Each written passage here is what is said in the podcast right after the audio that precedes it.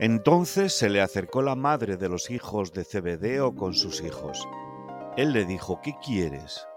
Le dice ella, manda que estos dos hijos míos se sienten uno a tu derecha y otro a tu izquierda en tu reino. Al oír esto los otros diez se indignaron contra los dos hermanos.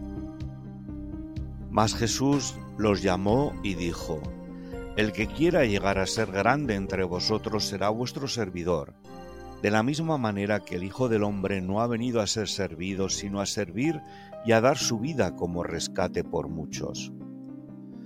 Meditación Ser discípulo de Jesús requiere dominar el ego con sus ansias de poder y reconocimiento y someterlo al servicio humilde.